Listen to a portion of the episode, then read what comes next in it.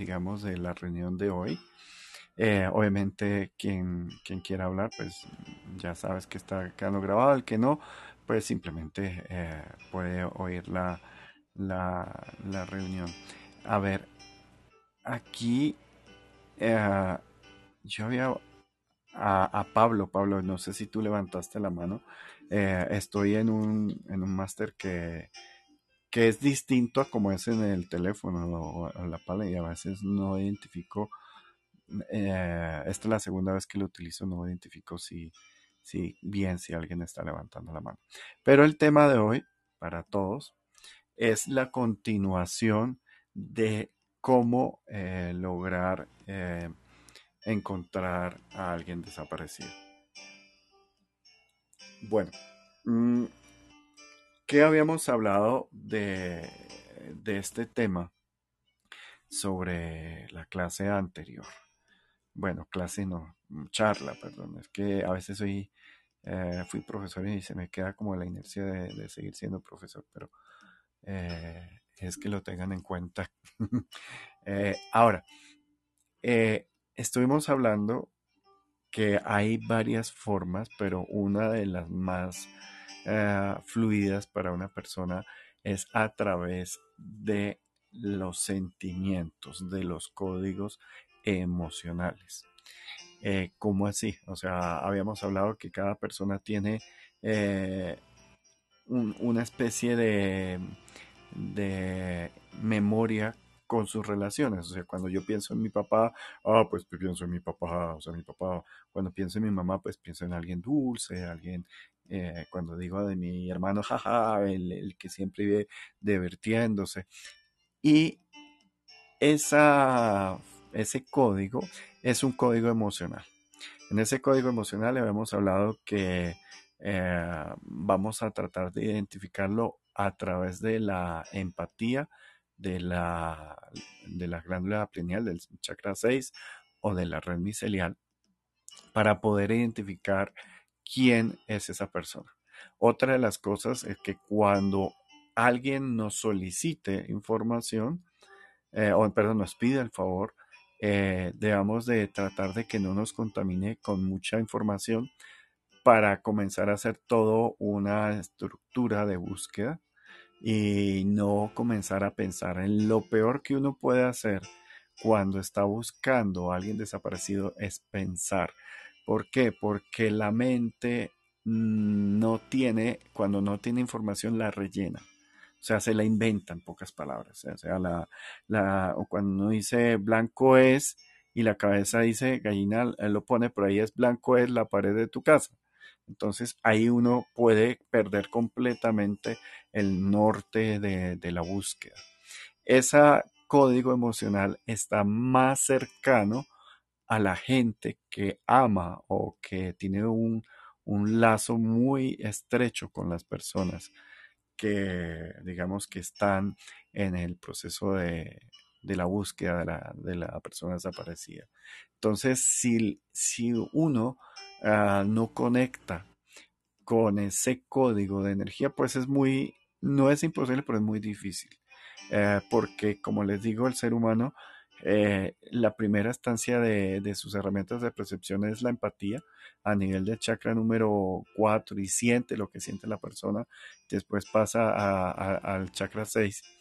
Pero ahí, eh, como está la cabeza, va a poder eh, rellenar con información falsa. Entonces lo mejor es que conectar con alguien que tenga ese código y viene otra cosa muy importante, demorarse máximo 6 segundos anotando, haciendo dibujos, haciendo esquemas o anotando sentimientos, imágenes o percepciones en la cual eh, se va a, ver esta, esta, parte, digamos, de, búsqueda de una persona. Eh, cuando vemos ya a nivel del chakra 6,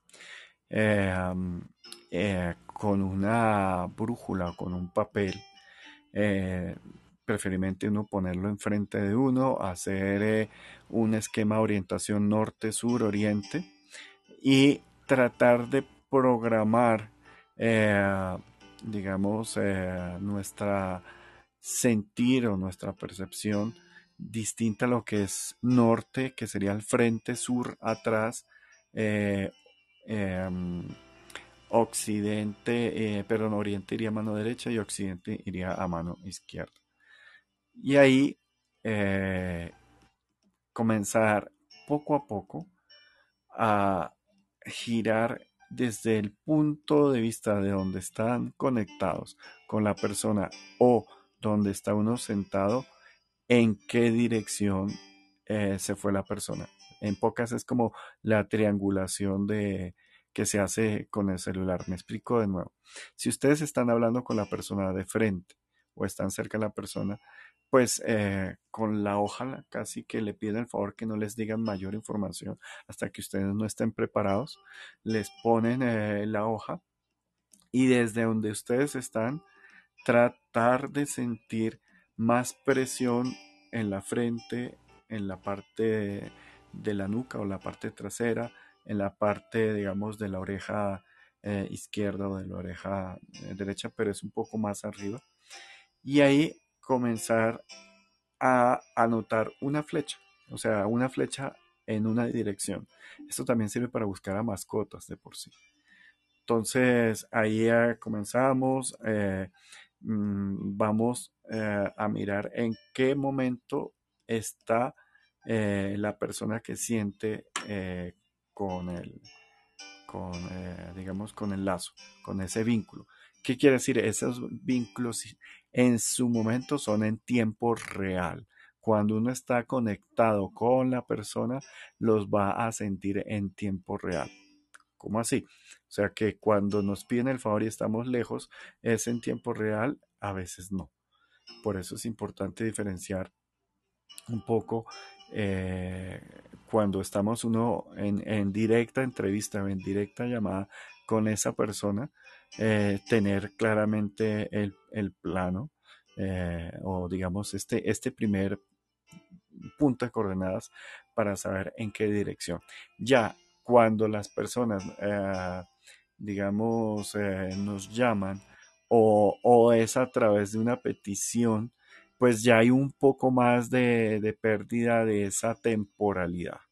Entonces se comienza a mm, identificar con las sensaciones, conectar eh, con ese código, con la persona desaparecida y las sensaciones que está sintiendo o que sintió esa persona. Ahí hay otro truco. Lo que generalmente pasa es que hay dos básicas. Cuando la persona es raptada en violencia, o sea, se le suben y, le muestran un arma en su coche y le dice eh, manejo o la otra es cuando le inyectan algún tipo de sustancia eh, que la persona se, duerme y pierde conciencia. En eso hay que ver esos picos de, miedo, porque cuando uno está buscando es más fácil identificar eh, ese dolor del miedo con, con, el, con la felicidad. O sea, generalmente eh, el corazón y el ritmo circadiano es muy importante para preguntar o para, o para sentir esas pequeñas variaciones en la verdad y en el tiempo. Eh, el pulso, eh, ¿cómo así? Sí, o sea, ustedes cogen y deben de, digamos, de, verse en un espejo o tocarse la yugular o tocarse la muñeca o, o tocarse el pecho para saber cuando uno dice una mentira o cuando uno dice algo que no está siendo acorde con ese tiempo, esa realidad, el corazón eh, suele tener eh, un cambio de ritmo eh, y puede sentirse como culturalmente dice un poquito apretado, un poquito de dolor. Y cuando se dice una verdad, generalmente el corazón no hay variación. Esto lo, lo hago referencia a la psicología forense en saber cómo se dilatan los ojos, cómo se sube, eh, eh, eh, digamos, la presión arterial, todo cuando hay una, una mentira. En cambio, cuando hay una verdad, generalmente la persona ve y ve de una forma fluida. a veces las personas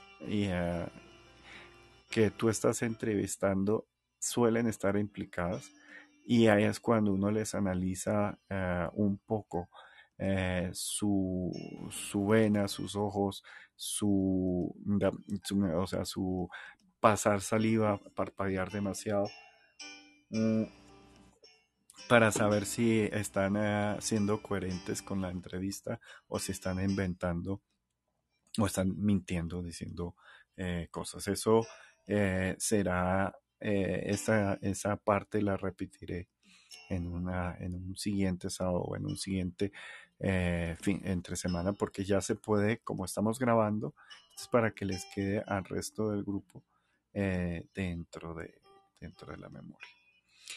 Ahí em, hay una, digamos, una cosa y es cuando uno hace digamos, una cartografía, hace una malla, pone en el centro eh, la brújula y hace una malla. Y eh, una vez haya anotado todas las imágenes que se vienen en primera relación, o sea, que si lo ves que está eh, en un prado, en un bosque, en un auto, en una ciudad, o que oye, hay múltiples expresiones y esas generalmente se sienten eh, en, la cabeza, o sea, en la, en la parte del timo, eh, puesto que las imágenes se ven ahí. Cuando ustedes sienten angustia, no sienten sensación de, ataque, lo van a sentir obviamente en el pecho, en la, en la parte de la digamos, de, de, la boca del estómago. Y por último, si ustedes están bien sintonizados y ya están, digamos, entrenados para manejar la red micelial, pues eh, ya a través de la red micelial, ustedes a través de ese código buscan y sienten qué está viendo y que está y ven qué está viendo la persona, o sea, en qué situación está.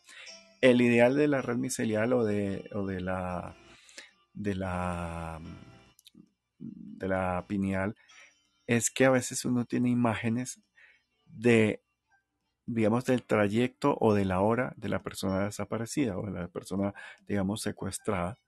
Y eso puede hacer, eh, digamos, eh, eh, como la diferencia, el, que ustedes ya tengan una ventana, una forma, un color, un ruido para poder localizar a alguien. dentro de esas ah, condiciones, habíamos hablado que el péndulo puede servir para las personas que están acostumbradas a manejar el péndulo, pero el péndulo sirve para dar orientación. Y ahí es que tratar de entender orientación más tiempo. ¿Qué quiere decir eso? Que obviamente eh, del momento a que se desapareció la persona a que te conectan, eh, generalmente han pasado tiempo. O sea, a menos que sean personas que ya te conozcan y que tengan confianza en tus herramientas, te conectan ahí mismo o sea, casi que inmediato, y esa es mucho más fácil. En cambio, cuando la persona lleva un mes de desaparecida, 15 días de desaparecida, eh, hay que, digamos que, eh, hacer la pregunta básica y es, ¿está vivo o está muerto? En estar vivo, ah, casi siempre eh, no se siente una conexión, digamos, uh, eh, eh, esto es para las personas que tienen un poco de capacidad de, medium. Eh, sentir que la persona está trascendida y que se puede conectar a través de, la red micelial. O sea, que hay un vínculo con, esa persona. Cuando la persona está todavía viva, ya es un poco más complejo y más si uno es medium, porque los medios no suelen ser escáneres. Entonces, eh, simplemente eh, está esa sensación eh, a nivel cardíaco, a nivel de si está vivo, pues el corazón, se hace uno esa pregunta y el corazón te manda una información y antes de seis segundos uno debe anotar todo lo posible. Otra de las cosas es aclararle eso a la, a la gente porque las personas obviamente y muy entendible en su angustia van a querer preguntar y durar lo más que puedan en, esa ascensión. Entonces es más hablar de entrevista, de una entrevista que dure eh, seis segundos de, imágenes eh, y digamos unos 10 segundos de cartografía eh, respaldados en eso, pero que no les den mayor tipo de información para ustedes puedan saber.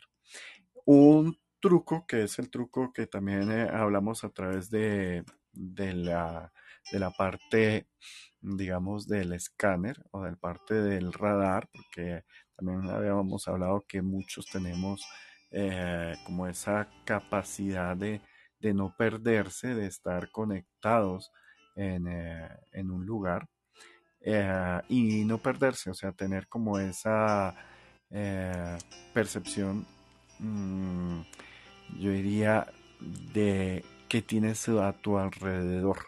Uh, qué tienes, o sea, si hay densidad, si no hay densidad, si hay mucha gente, si es un lugar dinámico, si es un lugar eh, triste, si es un lugar, eh, digamos, ah, feliz. Y estas son una de las cosas que no habíamos hablado, pero esto es muy importante, uno aprender a identificar eh, digamos, casi que como si fueran eh, eh, actores, que los actores, casualmente los que he trabajado con actores, ellos entienden y se sintonizan a DRD qué es felicidad, qué es tristeza, qué es lleno, qué es vacío, qué es un lugar comercial, de rumba, de comida, de, de cultural, y que ahí el tipo de onda o de, o de intención de la persona varía un poco y eso sirve mucho para saber dónde está eh, la persona.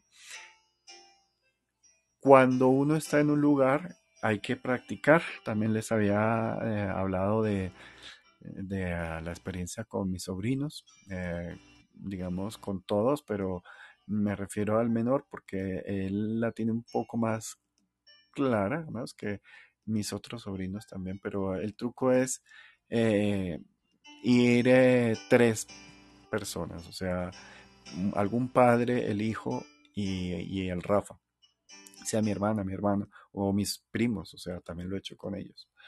Y es eh, que le darle tiempo para que la persona a la cual vamos a buscar en un centro comercial, o sea, obviamente primero en un área limitada.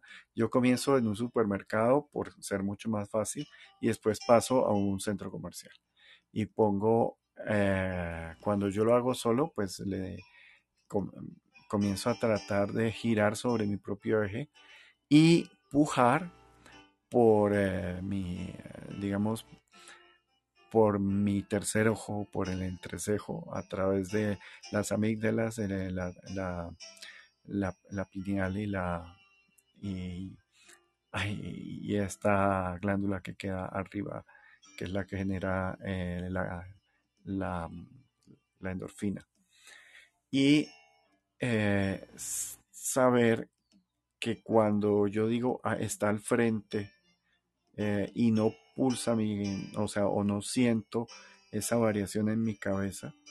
Eh, mm, hay ahí que entender una cosa, la cabeza les va a sentir una pequeña presión en la dirección donde está la persona, pero el corazón no les va a hacer mayor eh, variación en su ritmo. En cambio, cuando ustedes miren en una coordenada en la cual su pariente su persona reconocida no, no está, pues van a sentir el corazón un poco apretado, pero no van a sentir presión en la cabeza. Y solo girando en su eje, cuando encuentren en tiempo real dónde está esa persona, pues van a comenzar a, sentir eh, una pequeña presión en la cabeza y su corazón eh, relajado. Entonces es como oprimir eh, dos pedales que funcionan de forma opuesta cuando detectan algo. Ahora, esa relación de, digamos, de la cartografía sirve mucho para uno eh, ya sentado y estar, digamos, en su lugar de trabajo. Conseguir eh, en primera instancia el plano de, del supermercado o el plano del centro comercial y em, buscar a la persona. Ejemplo, yo me pongo una cita con un amigo y yo ya tengo claro cuál es la personalidad, o sea, el código, ese vínculo que, que tengo con mi amigo, con algún familiar, con alguien. Y, o, por ejemplo con mi esposa. Mi esposa me queda muy fácil encontrarla en cualquier lado. Entonces, eh, les pongo una cita.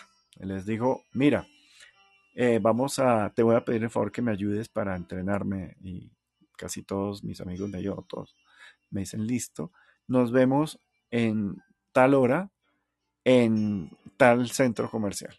O sea, o en un lugar previamente que se pueda tener una zonificación del plan. Eh, ¿Cómo así? O sea, cuando uno ve, hace un cuadrito donde están los cines, por ejemplo. Otro cuadro donde está la zona de comidas, otro cuadro donde está la entrada, otro donde está eh, el supermercado. O sea, yo como soy arquitecto entiendo bastante bien los planos, pero eh, a mis alumnos lo que he hecho es que hacen cuadritos y ponen como un cuadrito pequeño para lo que es la entrada y un cuadrito mediano para lo que es un cine y un cuadrado más grande para lo que es un supermercado. Y si pueden tener acceso al plano, ustedes lo pueden buscar por internet, pues mejor aún o si no, pues si han ido previamente al centro comercial, pues hacen, ah, hacen como un croquis, un, plano, y les dicen a su amigo, nos vemos en el centro comercial a la una de la tarde, por ejemplo, y le dices, eh, perdóname si me demoro 20 o 15 minutos en encontrarte. Eh, obviamente ustedes tienen el teléfono de, la persona que van a buscar. Y cuando vayan a ir, eh, tener ese plano y lo pueden hacer con el péndulo o lo pueden hacer con el, con el ritmo cardíaco de eh, pasar, yo lo hago con un lápiz, eh, pasar en cada zona, o sea, está en el cine, está o va a estar ya cuando se maneje la, la temporada, no tiempo, eh, poner a, buscar en qué lugar está o va a estar o está llegando. Eh, o ustedes ya están ahí dentro del, centro comercial previo, o sea, a la 1 menos 10 menos 5, cuando llegue la persona ya ustedes puedan identificar y cuando pasen en el lugar que está esa persona van a sentir eh, esa pequeña variación en el, en el flujo de su brazo, pero calmado el corazón.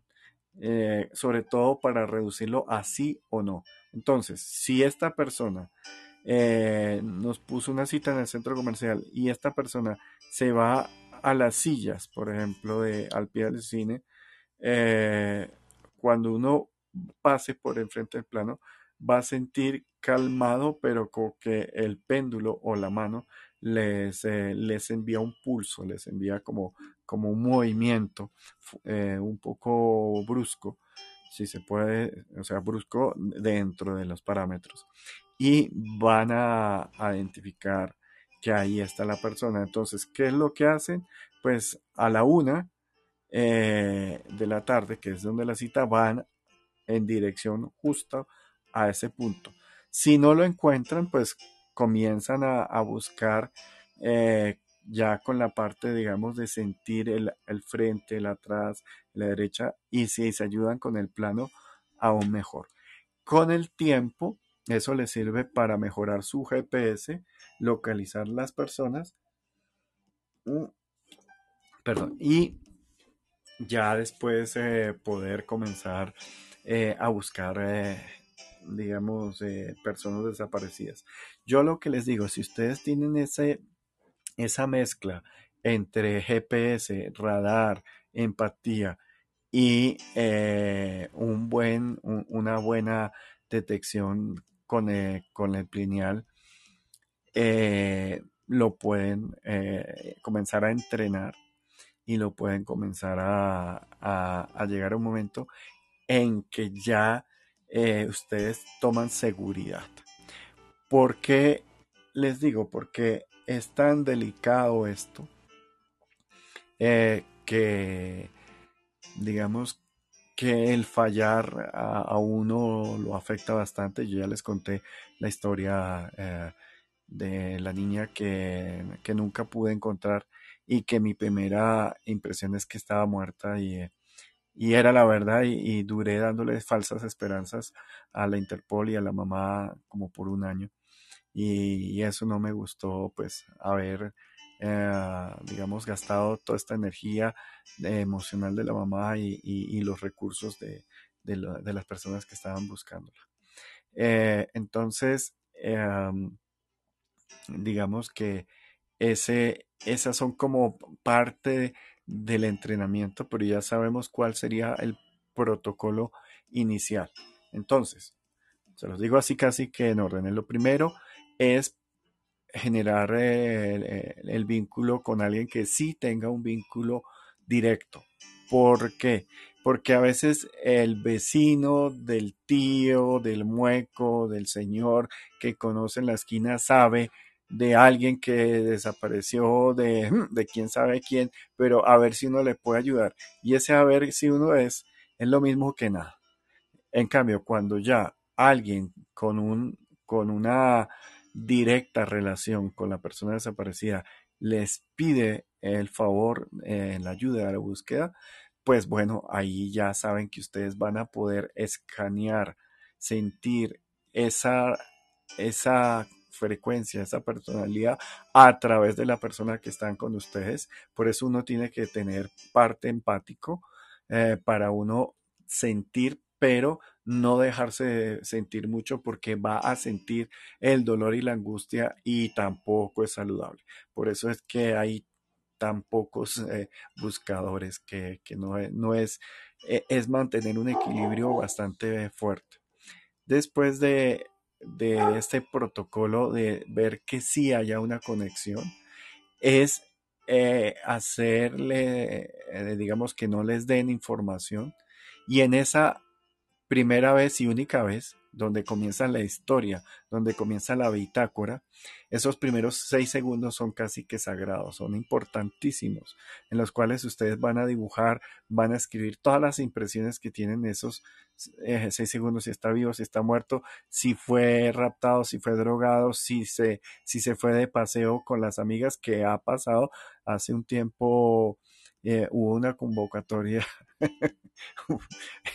un poco complicada y es que eh, una, muchacha muy guapa, eh, muy bonita, eh, se desapareció entre comillas, sino que los padres se, a ver, los padres se fueron de, a la finca de paseo y ella supuestamente se iba a quedar en la casa, pero ella, en vez de quedarse en la casa, se fue a pasar las mieles del amor con su novio eh, eh, en el apartamento de él y los papás se tuvieron que devolver. Eh, la niña tenía el teléfono apagado porque estaba con su novio. Ella les dijo que iba a estar estudiando, que no la molestaran, pero cuando ellos llegaron a su casa y no la vieron, obviamente se preocuparon.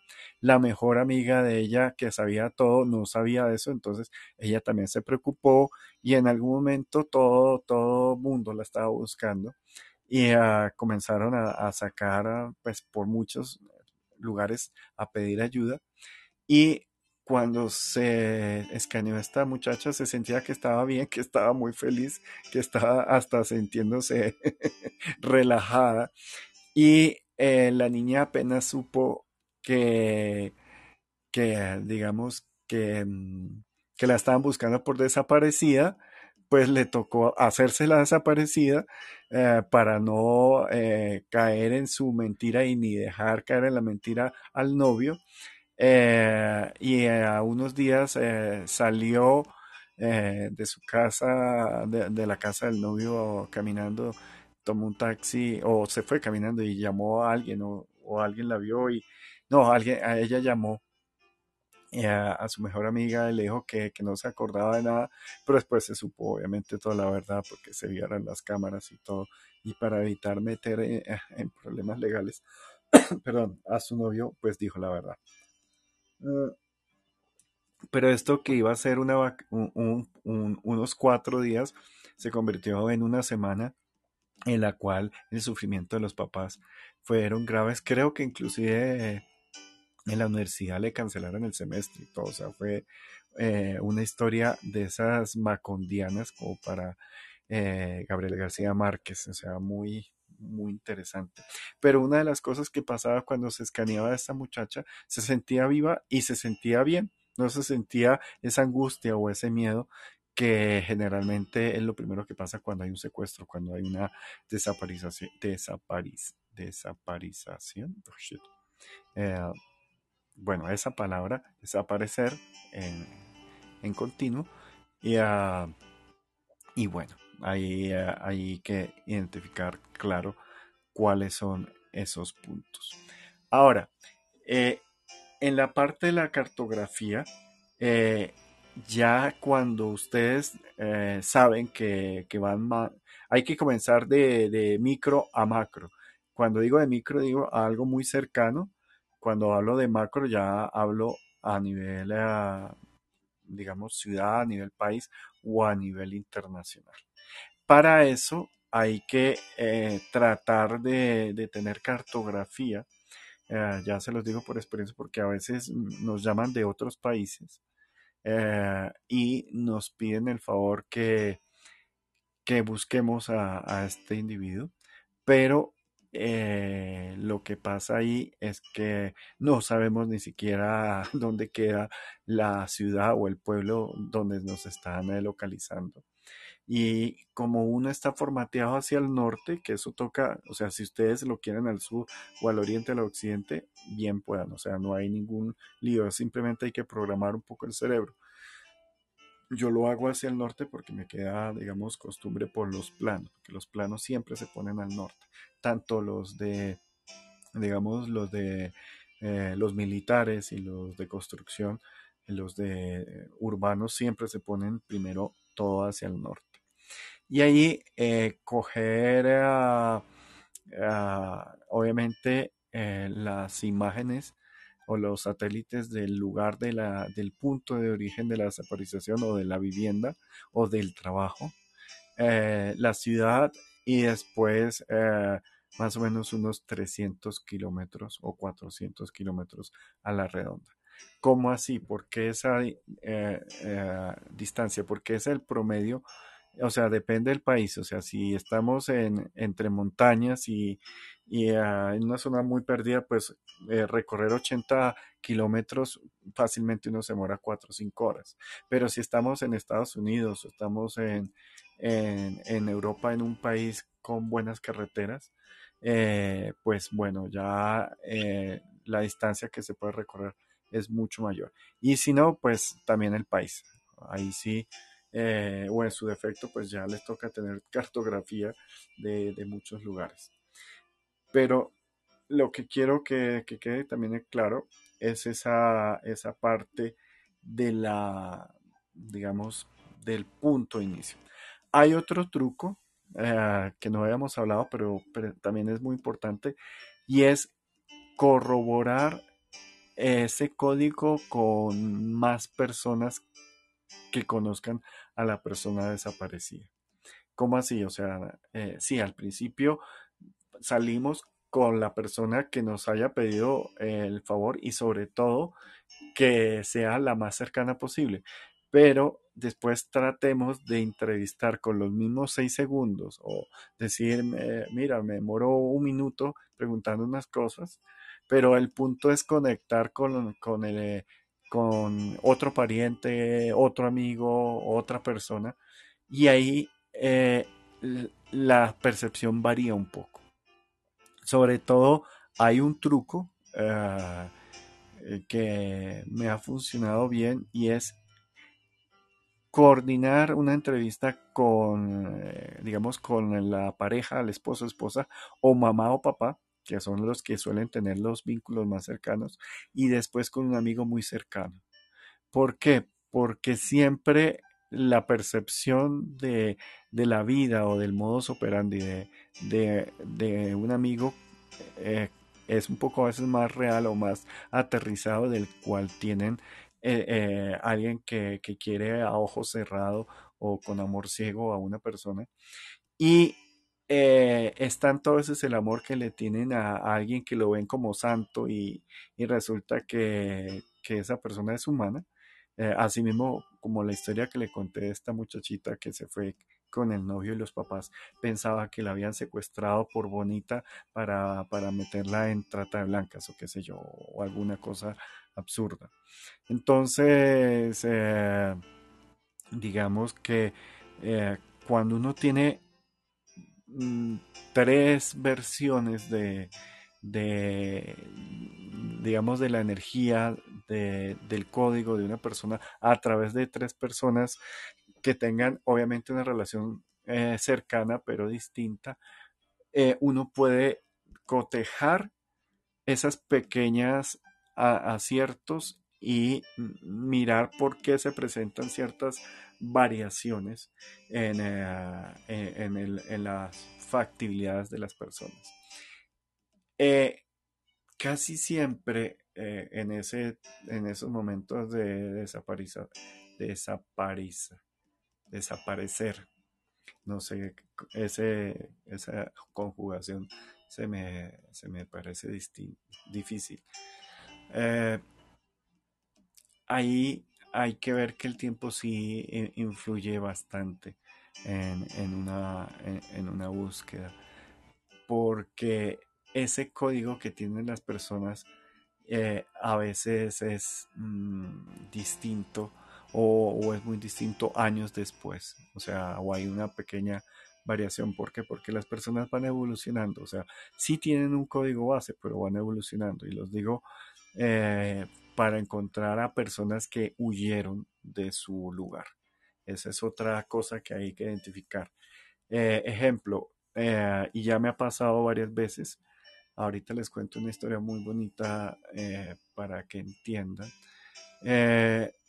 pero a veces la pareja o el hijo o no sé, o el pariente se aburrió en su entorno habitual por peleas, por X o Y, y esta persona huye pero digamos que o no dice que huyó o si dejó una nota, pues simplemente se perdió debajo de, un mueble y esta persona está es huyendo de su entorno y eh, quiere eh, que no la localicen porque está en más confort donde está actualmente, aunque haya, siempre hay los primeros días hay angustia, pero meses o años después ya no hay nada de angustia, sino hay felicidad.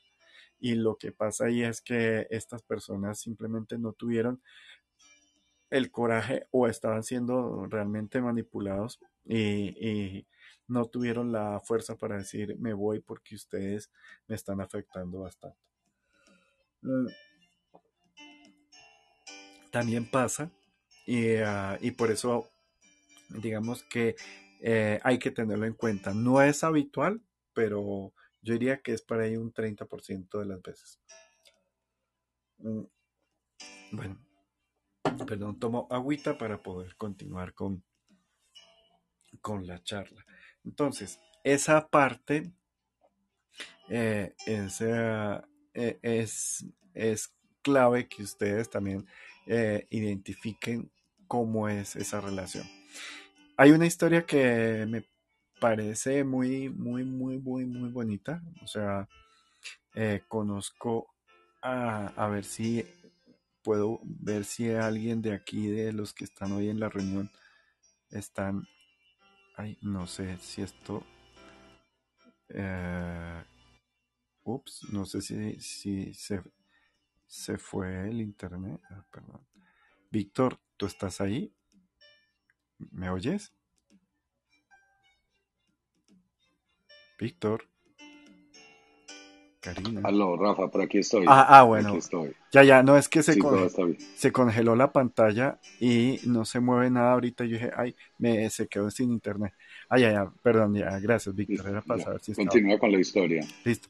Mira, la historia es muy bonita. O sea, en una zona aquí en Colombia hay una, un pueblo o una ciudad muy pequeña en la cual eh, eh, la violencia paramilitar y el narcotráfico, inclusive la guerrilla, se encontraban ahí. Y era una zona roja de muerte, Y en esa zona suelen haber muchos eh, niños huérfanos de la guerra, de la violencia. Y digamos que esta, aquí cuando una zona así, se le dice que es una zona muy caliente, porque es que hay, hay mucho fuego, hay mucha violencia. Y quería ver si estaba, porque hay una persona que yo invito que es parte de, de los autores de, o sea, es pariente de los autores de esta historia, eh, pero se congeló la pantalla. Entonces, les comento, eh, ellos tienen un negocio muy próspero en esta ciudad y eh, uno de los dueños es un hermano de, o sea, es una empresa familiar y uno de los hermanos es una persona con una cara muy seria, con, con unos ademanes demasiado fríos, pero con un corazón muy bonito, muy de melcocha, muy, muy dulce. Y él, en cierta forma, en eh, le propuso, estoy resumiendo mucho la historia, pero es para que se entienda, le propuso a, un niño que era habitante de la calle que, que se acercara a trabajar, a hacer trabajos sencillos y que él, él le garantizaba pues vivienda, comida, eh, educación, o sea, cosas básicas, no lo dijo que él no lo podía adoptar, pero pues, porque pues eh, esto había todas unas cosas de, legalidades, pero sobre todo se sabía porque los niños en esta ciudad eh, no llegaban a, a, los 20 años, o sea, generalmente los grupos digamos, de corrupción, los contrataban como sicarios o asesinos eh, desechables, les daban cocaína, prostitución y una moto y una ametralladora y iban a ver si lograban su cometido, si no, igual siempre terminaban asesinados, sea porque lograban la meta o porque pensaban que, que no lo lograban. Entonces era un panorama muy triste para este tipo de niños, o sea, una violencia muy fea pero gracias a esta familia, a este muchacho, eh, habitante de calle, eh, pudo tener una vida mucho más eh, suave, mucho más equilibrada, con mucho amor y mucha protección, y además que esta familia no solo lo protegía a él, sino a más personas. Ellos eran conscientes de aportar a, a tanto dolor, pues lo que ellos pudieran. Este muchacho, yo lo conocí ya de adulto, con unas facciones, eh, o sea, muy, eh, facciones muy rudas. Eh, él nunca, nunca cayó en la droga, que es una de las formas en las cuales ya se perdieron a estos muchachos, porque así los manipulan con la droga, con la adicción a la droga.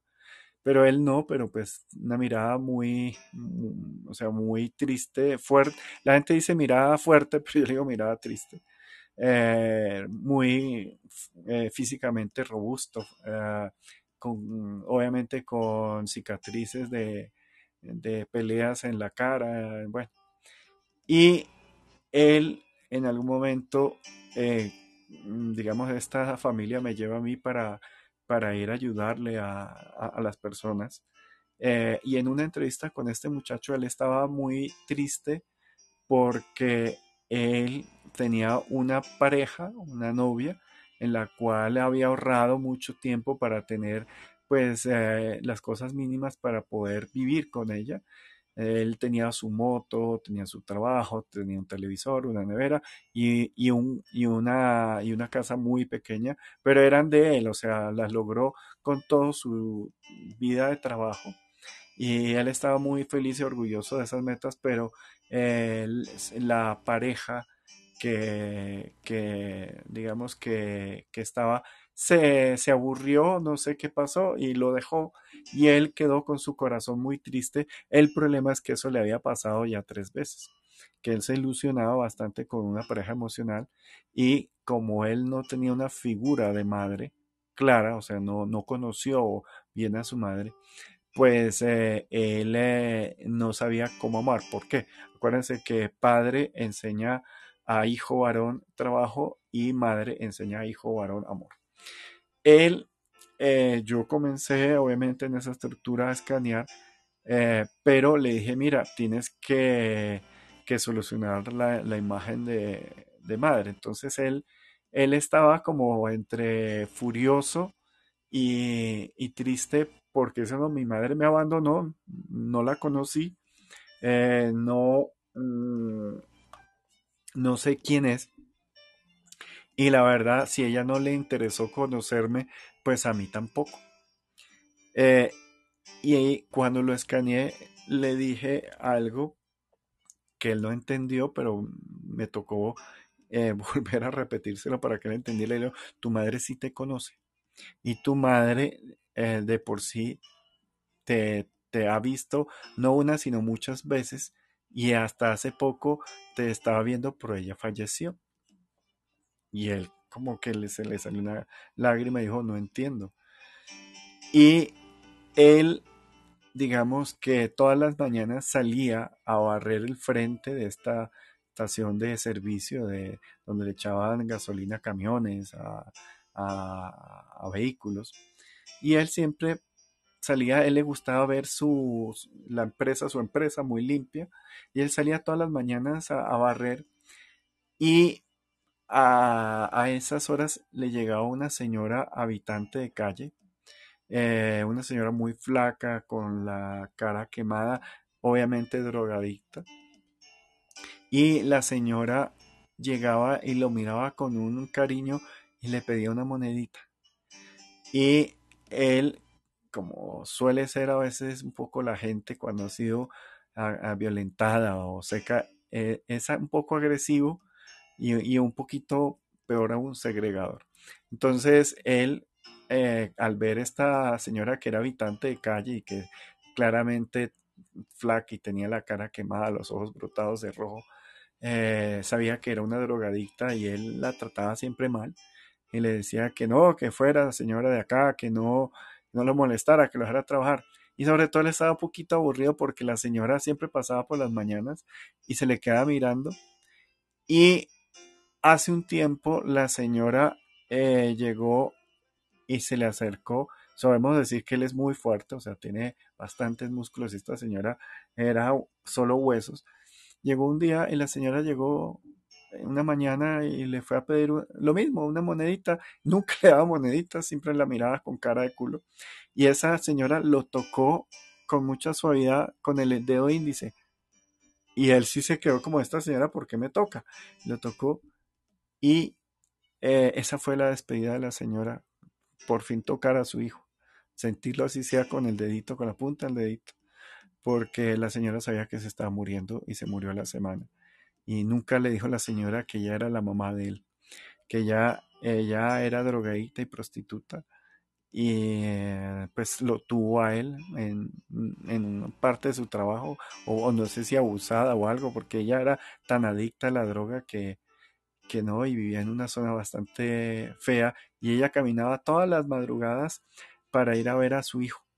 Y la señora eh, pues tenía eh, lo que yo detecté, dos hijos, eh, una niña y él, pero eh, la niña, digamos que trató un tiempo de, de vivir con esta señora, pero esta señora era tanto su afán de droga que cuando ella cumplió los 12 años, o sea, cuando ya comenzó a tener algo de, de fisionomía sexual en su cuerpo, eh, la, señora en, esos ataques de, drogadicción y afán quería eh, prostituir a su hija de 12, 13 años, cosa horrible, pero la niña eh, tenía una cosa y es que había buscado a su papá biológico y el papá biológico en algún momento eh, no sabía si era su hija o si no, pero le causó algo de, sensación y, simplemente le pagó para que eh, ella estudiara como secretaria o, hiciera unos cursitos. Y esta muchacha eh, consiguió trabajo como siendo cajera en un supermercado. Y lo irónico es que cuando yo le digo tu mamá está viva, pero tu mamá, pero tu hermana estaba, perdón, tu mamá está muerta, pero tu hermana está viva, él decía, pero yo no conozco ninguna hermana, yo no tengo nada. Yo le dije, sí, la has visto, de por sí la, la ves frecuentemente. Y él me decía, pero ¿cómo así? Y yo le dije en el supermercado y en ese momento él me abrió ojos y él llevaba mucho tiempo tomándole el pelo a una cajera diciéndole que eran tan parecidos que, eran hermanos y se caían muy bien. El lo único es que él es de pelo más oscuro y su hermana era un poquito de pelo castaño. Y eh, siempre la hermana le, le regalaba un dulce eh, de estos de, gratis, de no sé, de promoción. Eh, le caía muy bien porque él iba a ese supermercado o a, solo había dos supermercados en el pueblo, o sea que tampoco es que hubiera sido muy difícil, pero siempre daba con esa cajera que, que era bajita, que era muy parecida a él y él siempre sentía no atracción, sino como una dulzura, como un, como un respeto, cariño hacia esta muchacha y a veces no sabía por qué, pero cuando le uní los cabos, mm, este muchacho comenzó a entender lo que su corazón o su interior ya sabía, que es como, es más fácil trabajar cuando uno es clarividente o, o escáner, es corroborar lo que la persona tiene dentro de sí y simplemente traducírselo a, un lenguaje. Cuando le dije esto, ella, eh, él se puso feliz. Y yo le dije, ve y habla y dile eso, dile que un tipo loco fue y te dijo que, que, tú no conoces a tu mamá y que, y que, y que tú querías saber eh, que le, eso, que, que le perdonara, que le tuviera paciencia. Y él, mm, digamos, no fue eh, sino como a la semana de nuestra reunión.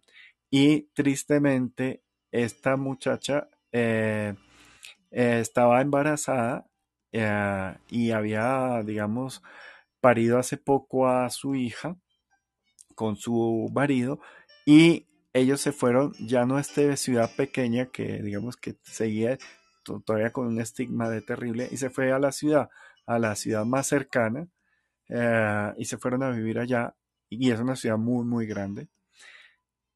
Y cuando me llama este muchacho eh, digamos que eh, le pide el favor que me contacte a través de, los dueños de la empresa entonces él me dijo no mira fui a la semana y a la semana me dijeron que la muchacha se fue a vivir a, hay una ciudad que se llama Medellín aquí eh, se fue a vivir a Medellín, que es una de las ciudades, digamos, eh, importantes aquí en Colombia y muy grande. Entonces, el, man se puso muy triste, se entró en una depresión porque, eh, listo, él trató mal a su mamá y se sintió un poco culpable, todo, pero tenía la esperanza de tener familia.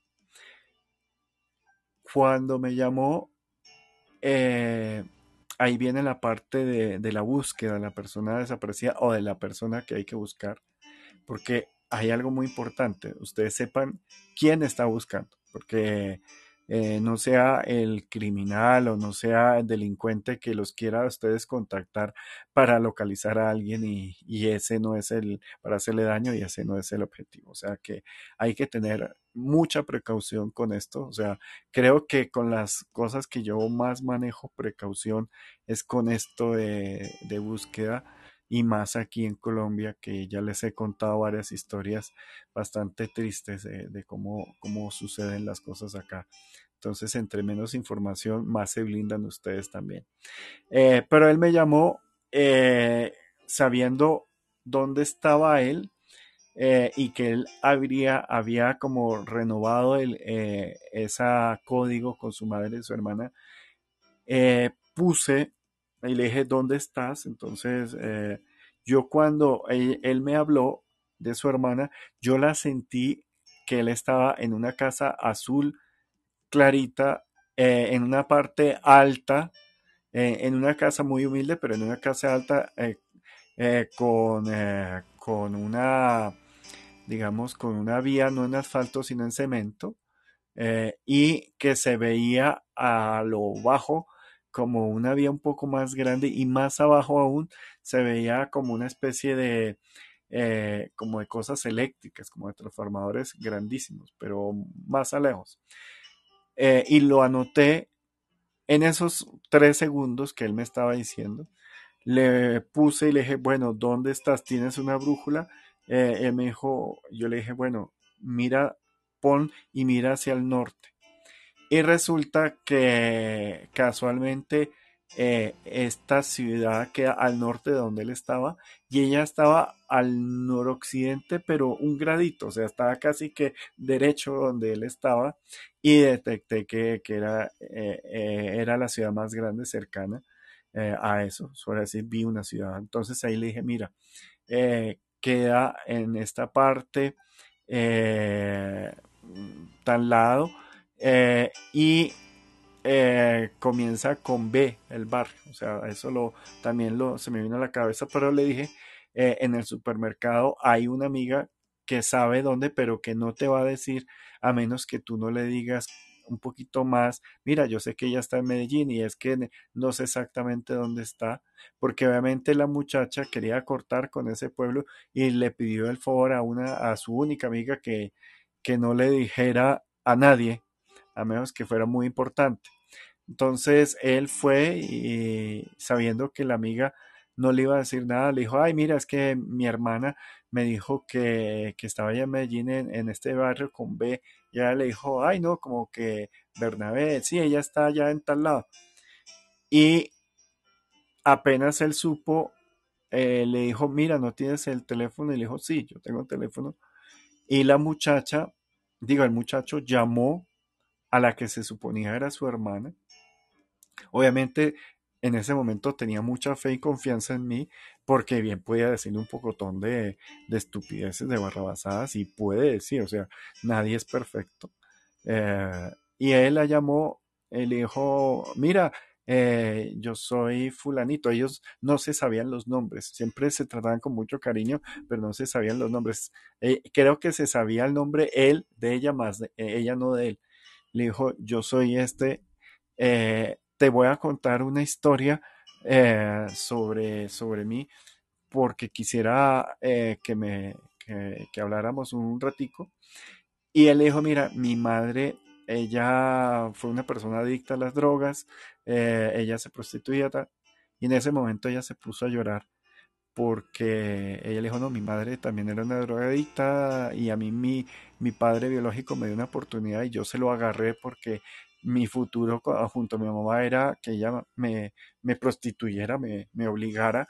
Y, y, yo desde niña, me, cuando llegué a mi, a, a mi madurez, a mi, a mi parte de desarrollo, pues me, me, acerqué un poco más a un señor que se suponía que era mi papá y él en verdad nunca me atacó, sino todo lo contrario, me dio poquita ayuda, pero lo suficiente como para salir de, ese hoyo y cuando conseguí trabajo como, como cajera, ya fue que conoció y se sintió más empoderada y conoció a su esposo y después se, se juntaron y tuvieron a la beba, pero para tener una mejor familia se fueron él le contó la historia y la hermana le cuadró bastante la historia. Le, contó su versión de la historia, le escribió su madre, porque ambos lo habían visto, y ellos dijeron, sí, esta es nuestra mamá, y él viajó como al mes, mes y medio. Eh, él quería viajar más tarde, pero obviamente el, el jefe o sus jefes, jefes papás, que eran los dueños de la empresa, lo obligaron a decir, mire, no postergue más ir a hablar con su hermana, a conocerla mejor. Y, le pagaron el viaje expreso, pues, para que fuera allá, porque él se estaba haciendo el bobo, el pendejo. Y fue allá y, y, logró tener piso, logró tener eh, una imagen, digamos, femenina a través de, de las cosas positivas de su hermana y de, y de obviamente de la, de la que era su mamá de crianza y comenzó poco a poco a, tener una felicidad, a tener una sobrina. Y bueno, y ahí va la historia, o sea, esa historia eh, sigue, sigue avanzando, pero digamos lo fuerte, lo bonito de esa historia es que eh, él viajó y, se conocieron y se dieron un buen abrazo como hermanos eh, biológicos. por eso ahí la búsqueda servía para darle orientación y para confirmar la percepción del lugar. Eh, ya en ese punto eh, hay que eh, saber que hay una pequeña diferencia entre las personas que son escáneres, que son clarividentes, y los que son mediums. ¿Por qué? Porque el medium también puede ayudar, no a dar coordenadas, sino a dar mensajes o a dar visualizaciones de lo que, de lo que ve. Eh, sobra decir, yo he hablado mucho que los que son medios se descargan mucho energética y físicamente. O sea, necesitan mucho más eh, glucosa, mucho más energía, mucho más cansancio, estar pendientes mucho de su chakra número 4, porque ser medium es algo para mí muy fuerte. No digo terrible, pero sí es muy, muy, muy fuerte por el cansancio y el desgaste físico y emocional que se tiene. Pero eh, resulta que los medios a veces pueden contactar con, con eh, el fantasma si no ha trascendido o con la persona trascendida y les dan ciertos flash de información. Ya no hay coordenadas, ya no hay, digamos, ya no hay eh, esa ubicación, sino simplemente viene es como estoy muerto eh, estoy aquí, mira lo que veo o mira dónde estoy, mira quién soy y eh, ayúdame o a, quién me puedo ayudar o ayúdame a ubicar. El problema de las personas que están fallecidas o los fantasmas es que a veces se les pierde el tiempo y se les pierde como la, la ubicación muy precisa de dónde están. Entonces, casi que hay que comenzar a, a buscar un poco esa parte de, digamos, de, de la historia de, del fantasma o de la historia del ser trascendido para ustedes hacer un rompecabezas y ya pedirle el favor a alguien eh, que les pueda ayudar con la localización. Simplemente se vuelven asesores y ya no eh, ese, esa persona de búsqueda. Eh, esto en Estados Unidos eh, existe mucha tradición, se me olvidó el nombre de esta medium que es medium y creo que es clarividente, ahorita no me acuerdo muy bien, pero ella ha ayudado a encontrar muchas personas fallecidas o muchas personas culpables de crímenes y ayuda a, mm, digamos, desenmarañar esto, pero es una diferencia muy grande eh, eh, en estas formas que les he dado, porque les he dado como varias brochazos de cada una de las formas para que ustedes se vayan identificando y sepan por dónde comenzar a, fortalecer o a entrenar esa herramienta. Lo que sí debe hacer un medio es mejor anotar, anotar y es mejor que no traten de localizar porque eh, medios más radar hay un desgaste tremendo. Si lo son, pues les queda mucho fácil, pero es raro encontrar a alguien que sea clarividente, radar y medium con capacidad de buscar al mismo tiempo. Es, es, es, es raro, pero pues los, los hay. Entonces es para que ustedes identifiquen eh, cómo buscar. Entonces, eh, les acuerdo que estoy grabando esta sesión para, para ponerla después en Spotify para que les sirva a las personas que, digamos, que, no pudieron hoy asistir a la reunión. Pero si alguien quiere hacer una pregunta o quiere hacer una, eh, una aclaración o algo ahorita, antes de, parar la, la, grabación y que no le, no le importe que quede grabado, pues bien puedan subir su manita y, y aquí hablamos, ¿vale? ¿Hay algún comentario?